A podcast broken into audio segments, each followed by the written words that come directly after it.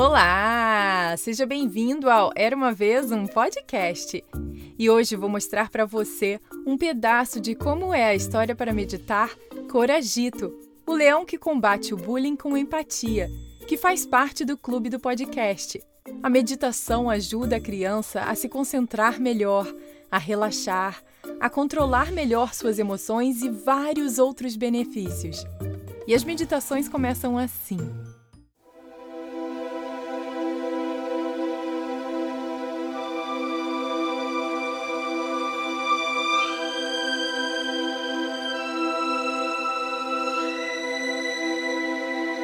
Olá, seja bem-vindo ao Era uma Vez um podcast Histórias para Meditar.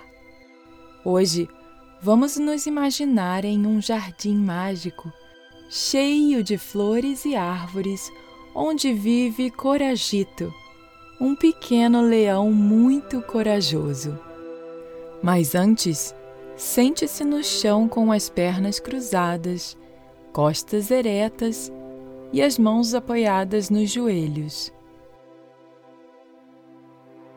Agora feche os olhos e inspire bem forte, sentindo seu peito inchar e ficar bem grande como de um super-herói ou super-heroína.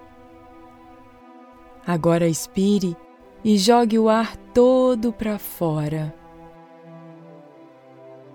Mais uma vez, Inspire bem profundo e expire.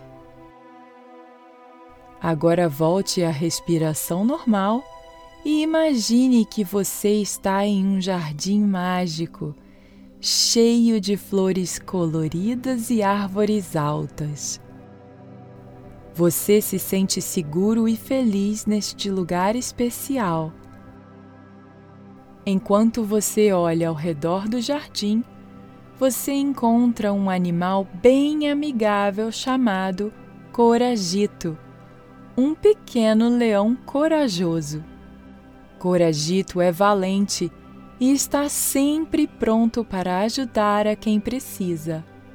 Ele entende como é importante tratar os outros com gentileza e respeito, e por isso ele se preocupa com as pessoas que estão sofrendo com o bullying. Coragito convida você para uma aventura pelo Jardim Mágico.